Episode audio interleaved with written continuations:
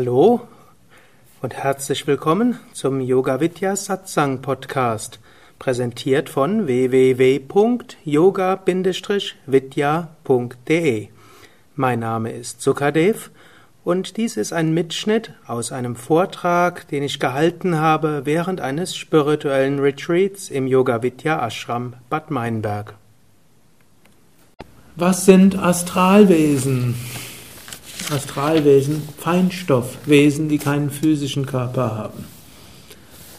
Gibt es natürlich viel zu sagen und ein bisschen was schreibe ich auch in dem Buch Die Kundalini erwecken. Sehr viel mehr schreibe ich in dem Buch, das es noch nicht gibt. Was aber demnächst irgendwie erscheinen wird. Es gibt die verschiedensten. Es gibt Astralwesen, die in einem früheren Leben in einem menschlichen Körper waren und die darauf warten, demnächst wieder Mensch zu werden. Da gibt es erdgebundene Geister und dann gibt es andere. Dann gibt es die ganzen Naturfeinstoffwesen, dann gibt es die Baumgeister, dann gibt es die Elfen und die Gnome und so weiter, wie man es in den westlichen Traditionen nennt, oder in den indischen die Apsaras und die Gandhavas und die Bhumas ne, und die Buddhas und so weiter. Das ist eine ganze Menge von Wesen, die da sind. Wir brauchen uns jetzt nicht übermäßig damit zu beschäftigen. Hm, das klassische Yoga rät sogar davon ab, sich zu sehr damit zu beschäftigen. Dann gerät man zu sehr auf diese Zwischenebene und die kann ganz faszinierend sein und dann bleibt man dort irgendwo hängen und man kann dann auch die Erdhaftung verlieren. Und wenn man an die falschen Geister gerät, können die einem sogar dann das Prana abzapfen. Das sage ich jetzt nicht, um euch Angst zu machen, denn wenn ihr euch nicht zu viel mit beschäftigt, dann braucht ihr auch keine Angst davor zu haben. Was dagegen positiv ist, man schickt Gedanken von Licht und Frieden aus. Und das Om Triambakam und das Arati machen wir nicht nur, natürlich auch, für andere menschliche Wesen, sondern wir machen es auch für nicht mehr verkörperte Wesen, auch für erdgebundene Geister. Das ist etwas, was dem Licht schenkt. Und ich selbst habe da öfters auch irgendwo solche Wahrnehmungen, manchmal beim Arati, manchmal bei der Puja, recht häufig bei der Homa dass ich da plötzlich irgend so ein Wesen sehe, was dorthin geht, zum Beispiel zum Homa-Kund oder zu, bei der Puja dann dabei ist oder beim Arati. Und plötzlich löst, wird es sehr viel strahlender, ich merke es erst so schwer oder ein bisschen grau und dann wird es strahlender. Und plötzlich geht es nach oben, es öffnet sich wie ein Lichtkanal und da ist wieder eine erdgebundene Seele erlöst und in eine höhere Welt hineingegangen. Und es gibt gar nicht mal so wenige, die das ab und zu mal dort so sehen. Es gab sogar mal so eine Frau, die hat mir gesagt, sie wird nicht verstehen, dass im Satsangrat beim Arati immer so viele graue Wesen auch wären, die dann vor nach vorne zum Altar kommen. Was denn hier falsch läuft. läuft. Und dann habe ich ja so erklärt, schau mal beim nächsten Mal genauer hin, was die dort machen. Und dann war sie nachher beruhigt. Und als er nach, genauer geguckt hat, dann tatsächlich nach dem Arati waren weniger graue Wesen da. Und die sind nicht weggelaufen, sondern über dieses Arati in höhere Welten gekommen. Ich will euch jetzt keine Angst machen, das geschieht auch, das geschieht so. In dieser geschützten Atmosphäre braucht ihr keine Angst haben, dass irgendwelche Wesenheiten euch in Probleme führen würden. Im Gegenteil, es sind dann natürlich auch sehr viele Lichtwesen da und diese Lichtwesen wollen uns wieder segnen und wollen uns helfen, wollen uns helfen, dass wir uns öffnen. So gibt es die verschiedenen Engelswesen, erdgebundene Geister, andere Astralwesen, Naturwesen. Wir sind dort irgendwo in einer, einem großen Kontext. Wir können um Hilfe bitten an Gott direkt, das ist eigentlich das Beste. Wir können uns an den Meister wenden, das macht es manchmal etwas leichter, weil es Menschen oft leichter fällt, zum Meister Kontakt zu haben. So wie es diejenigen, die irgendwo im Christentum verankert sind, denen fällt es oft leichter, zu Jesus zu beten, als zu Gott Vater oder zum Heiligen Geist. Irgendwo Jesus gibt es Bilder, man kann sich vorstellen. Und so kann es einem manchmal Statt einer Manifestation Gottes wie Jesus, ne, der aber irgendwo mal im Körper gewesen ist, kann es auch hilfreich sein, einen Meister zu nehmen, von dem es vielleicht noch Biografien gibt, oder vielleicht sogar im physischen Körper noch im diesem oder letzten Jahrhundert war oder ist. Hm. Oder man kann sich eben auch an höhere Engelswesen richten und die Lichtwesen bitten, einem zu helfen, so wie es ja auch im Shanti-Mantra letztlich auch geschieht. Und so hat man viele, an die man sich wenden kann. Aber man sollte mit niederen Astralwesen nicht zu viel zu tun haben. Wenn ich täglich Sadhana mache, also, täglich, also zwei Stunden täglich Pranayama und Asanas und auch noch unterrichte, wie merke ich, dass ich spirituelle Fortschritte mache? Also grundsätzlich, wenn man zwei Stunden am Tag praktiziert, wird man ganz sicher spirituelle Fortschritte machen. Man kann nicht zwei Stunden am Tag praktizieren, ohne spirituelle Fortschritte zu machen. Man kann sogar nicht leben, ohne spirituelle Fortschritte zu machen. Sogar wenn man gar nichts praktiziert, macht man spirituelle Fortschritte, weil man lernt. Hm? Man, man kann nicht existieren, ohne etwas zu lernen. Aber man lernt, man macht natürlich mehr Fortschritte, wenn man praktiziert und man macht natürlich auch mehr Fortschritte, die man als spirituell bezeichnen kann.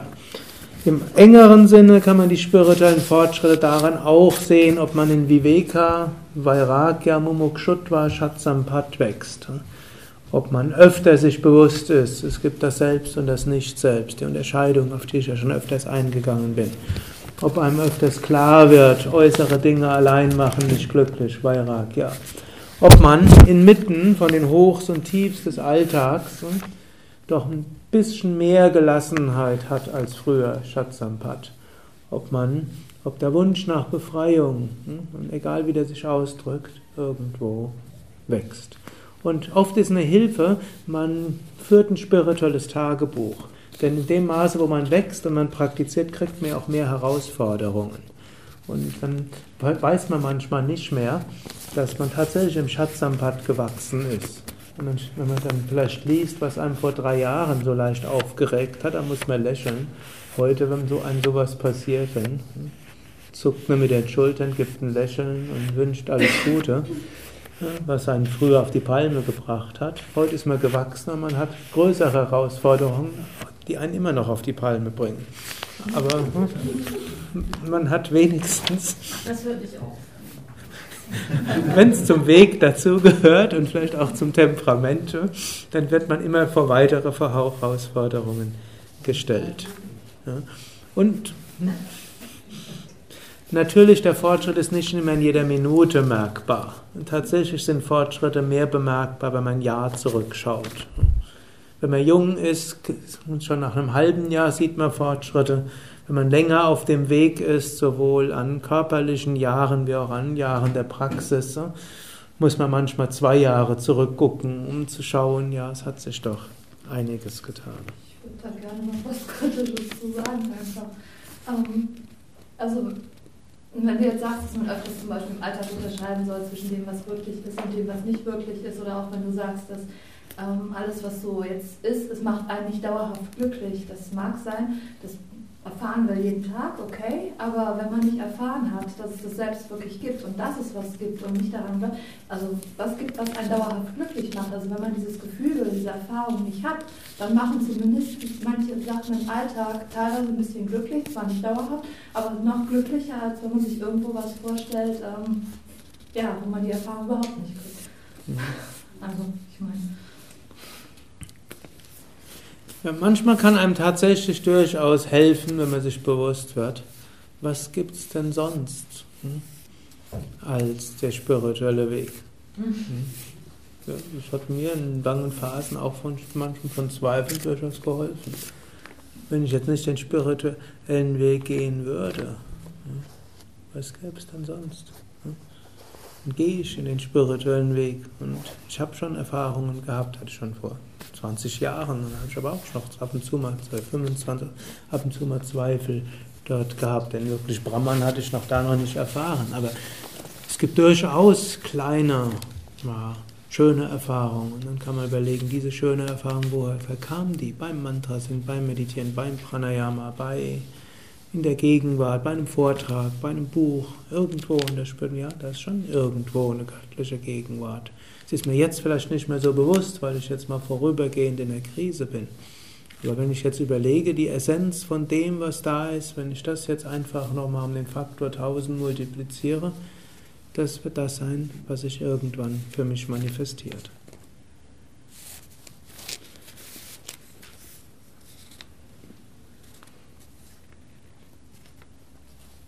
Glaube, die anderen drei Fragen auf diesem Zettel hatte ich schon beantwortet. Es war nur die erste, die ich noch nicht beantwortet hatte. Eine außergewöhnliche Erfahrung in der Natur. Alles, Gefühl alles, inklusive einem selbst, ist auf einer Energie, einer anderen Energieebene in Verbindung mit einem Tod. Die Welt ist Klang. Spinnerei? Fragezeichen. Beim Meditieren manchmal eruptives Zusammenziehen des yogischen Herzens in Verbindung eines starken Gefühls der Energie. Phänomene energetischer Natur als spirituelle Erfahrungen, wie Viveka. Wie kann man das unterscheiden? Es gibt ein schönes Buch von Joachim Behrendt, glaube ich, Die Welt ist Klang. Nada Brahma, die Welt ist Klang. Letztlich, alles ist Schwingung und Schwingung kann man merken als Klang. Und es ist so eine Weise, die Feinstoffwelt zu spüren durch auch einen Klang. Manche Menschen haben übrigens die Fähigkeit, Anahata-Klänge zu hören und irgendwie Energie zu hören und denken, sie haben Tinnitus und sitzen Gott und die Welt in Bewegung, mindestens die Welt und die Ärzte, um das loszuwerden. Und es bräuchte nur jemanden, der ihnen sagt, du hast keinen Tinnitus, du hast Anahata und du hast eine besondere Gabe und keine Krankheit. Also ein Geräusch, das stärker wird in der spirituellen Schwingung und ein Geräusch, das stärker wird in der Ruhe und in der Entspannung und der Meditation an Kraftorten, ist kein Tinnitus, sondern ist eine harte Klänge, eine spirituelle Erfahrung. Und nicht alle Menschen müssen das so erfahren, aber gar nicht mal so wenige Menschen hören praktisch Schwingung und hören die Verbindung in der Natur, hören die Energie als ne, entweder Einklang, unterschiedliche Klänge, als eine Art Sphärenmusik. Und das ist eine schöne Erfahrung, keine Spinnerei. Und genauso auch, wenn in der Meditation das Herz zu spüren ist, kann es die Reinigungserfahrung geben, dass man sich zusammenzieht, dann wieder öffnet und dass da irgendwo auch etwas Heftiges dort ist. Das ist ein gutes Zeichen. Hm? Kann man hineinatmen, es öffnen, man kann es nach oben ausrichten oder kann zurückgehen zum Agnya Chakra. Im Bewusstsein im Herz öffnet sich, was sich öffnen soll. Oder man kann hm, das irgendwo auch genießen. Und jetzt der Unterschied energetischer Natur oder spiritueller Erfahrungen ist natürlich ein fließender.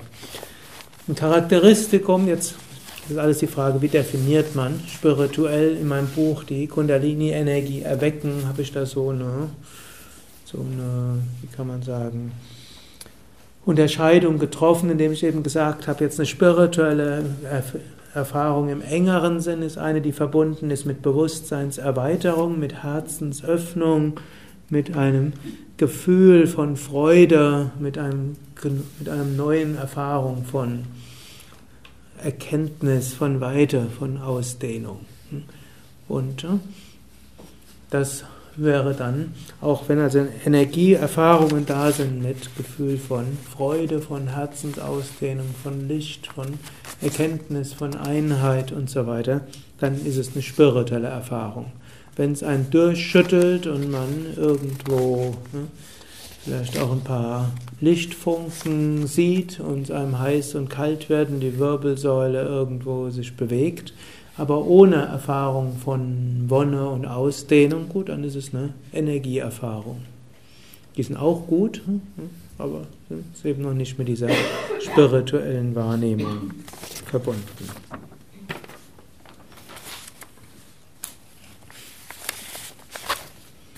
Habe ich, wenn ich berufstätig bin, überhaupt die Chance, mich selbst zu verwirklichen? Da erstens ich bedeutend weniger Zeit habe als ein Swami.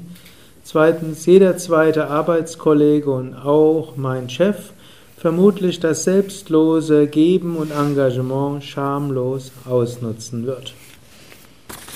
Also, erste Antwort. Hm? Habe ich, wenn man als Beruf tätig bin, eine Chance zur Selbstverwirklichung? Antwort: Ja. Also selbstverständlich kann man sich im, auch im Berufsleben, hm, kann man die Selbstverwirklichung erreichen. Natürlich, wenn man die Möglichkeit hat, in einem Ashram zu leben und dort dauerhaft zu bleiben und dort zu praktizieren, das hat seine Vorteile. Da ist in der Atmosphäre, man wird immer wieder daran erinnert. Es gibt die spirituelle Kraft, man praktiziert auch mehr. Man hat auch oft mehr, den Wunsch, mehr zu praktizieren. Die ernsthaften Aspiranten im Ashram haben übrigens auch immer das Gefühl, sie haben nicht genügend Zeit zu praktizieren. Aber sie praktizieren dann drei oder vier Stunden. Wenn man den Satzang dazu rechnet und denken, sie haben nicht genügend Zeit oder mindestens zwei oder drei Stunden wofür jeder, der außerhalb vom Ashram wohnt, glücklich wäre, wenn er das langfristig machen könnte. Und ich erlebe es dann manchmal, dass Leute im Ashram den Ashram verlassen, weil sie sagen, sie haben nicht genügend Zeit zur Praxis. Und wenn sie ein halbes Jahr später kommen, dann frage ich, und wie viel Praxis machst du jetzt? Dann sagen sie meistens hm, irgendwo, ja, hm, erst habe ich viel gemacht, dann habe ich plötzlich kaum mehr was gemacht. Jetzt mache ich so eine Stunde am Tag, 20 Minuten Meditation und 40 Minuten Asanas, Pranayama.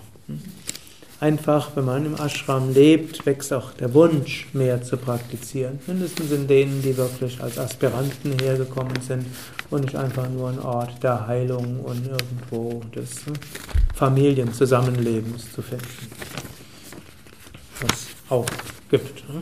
Aber die Aspirantenzahl ist sicher eine große Mehrheit. Gut, aber wenn man jetzt nicht die Wahl hat, zum Beispiel, weil man irgendwelche Schulden hat, zum Beispiel, weil man karmisch mit einem Mann zusammen ist oder eine Frau, die nicht in den Ashram ziehen wollen, oder weil man Kinder hat, oder weil man irgendwo merkt, in meinem Beruf ist auch Wichtiges, was ich da tue, dann geht davon aus, wenn das karmisch jetzt nicht möglich ist, oder auch irgendwo merkt, es passt mit meinem Charakter nicht zusammen, ich brauche Unabhängigkeit, jetzt die Vorstellung, dass irgendwo mein Leben von allen möglichen Regeln erfüllt ist, ja, schüttelt es mich nur. Ne? Und äh, dann hm, so, geht davon aus, euer Weg ist ein anderer, aber die, und der kann, kann Berufsleben, kann Familienleben sein, kann ein, was auch immer dort für ein Leben ist und, und daran wächst ja. Und das ist dann halt die, der Weg. Manchmal steht man dann wieder vor einer Entscheidung, ist jetzt das der richtige Arbeitsplatz oder vielleicht doch ein anderer? Und die muss man dann halt treffen. Aber dann hat man mal eine Entscheidung getroffen, bleibt dabei und geht dann davon aus, da wo ich jetzt bin, das ist da, wo ich mich am besten entwickeln kann. Und jetzt kann ich schauen, wie kann ich mich dort am besten entwickeln. Hm? Manchmal, wenn man weniger Zeit hat, praktiziert man vielleicht mit größerer Intensität, wo man weiß, ich habe nur so und so viel Zeit. Ich habe jetzt nicht eine Stunde zu meditieren, ich habe 20 Minuten. Besser, ich bin von Anfang bis Ende konzentriert. Oder ich habe nur hm, Zeit für zwei Runden Kapalabhati. Ich kann jetzt nicht warten, bis nach fünf Runden Kapalabhati das Prana so hoch ist, dass ich sowieso im siebten Himmel schwebe, sondern ich muss jetzt das mit Konzentration machen, dass mir das vielleicht schon im ersten oder zweiten Runde gelingt. Dann, bitte? konzentriert und intensiv, habe ich mehr davon, wenn jetzt drei Stunden anhören. Also manchmal, also ich will euch nicht abhalten, viel zu praktizieren. Ich will euch nur sagen, wenn ihr wenig Zeit habt und von eurem Tagesablauf her, dann seht das Positive daran. Nutzt das Positive auf die Weise, wie ihr das Positiv eben nutzen könnt. Natürlich nehmt euch die Zeit und natürlich auch setzt euch dort auch zu Hause durch. Also es ist äh, angenommen, ihr würdet ein Hobby haben als Tennisspieler, dann würde die Familie auch, und ihr würdet wirklich euer Herz reinbringen, dann würdet ihr jeden Tag zwei Stunden mit Tennis verbringen. Gibt's. Noch gar Menschen im Berufsleben sind und Kinder haben. Oder angenommen, man wird plötzlich vom Schachvirus befallen. Oder viel mehr Menschen werden befallen vom Facebook hm? und Computer. Hm? Ich bin immer wieder erstaunlich, wann immer ich ins Internet gehe, sind fast 1000 meiner Freunde online gerade. Oder 300 sind es in jedem Fall. Wenn das jetzt umrechnet, 4000 Freunde, 300 sind immer online, 24, das ist dann irgendwie ein Zehntel, also der Durchschnitt scheint da zwei Stunden am Tag irgendwo Facebook offen zu haben. Ich weiß natürlich auch von mir selbst, wenn ich Facebook offen habe, dann, dann stellen, kommen plötzlich irgendwelche Chat-Nachrichten da von unten hoch. Und oft halt, habe ich halt das Fenster nicht zugemacht und die denken, ich befinde mich dort seit einer Stunde dort. Hallo, antworte doch endlich. Und dann, bis ich dann dorthin komme, sind sie längst wieder draußen. Und der Durchschnittsdeutsche sieht, glaube ich, vier Stunden am Tag Fernsehen. So viel Zeit haben die Leute.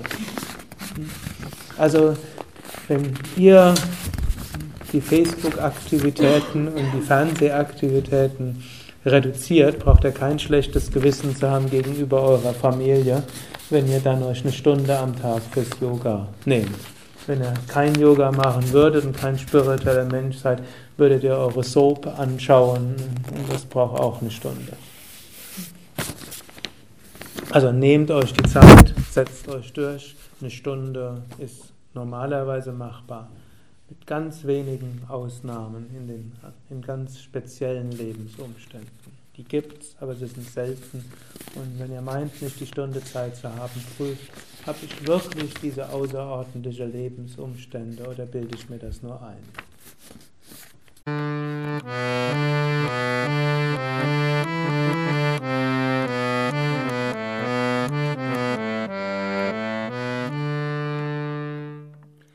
Das war die aktuelle Ausgabe des Yoga Vidya Satsang Podcasts.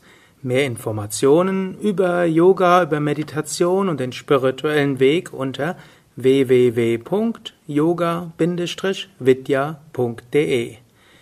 Ich freue mich auf Feedback, auf Kommentare, auf Bewertungen in iTunes, Podster oder wo auch immer du diesen Podcast beziehst. Alles Gute, bis zum nächsten Mal.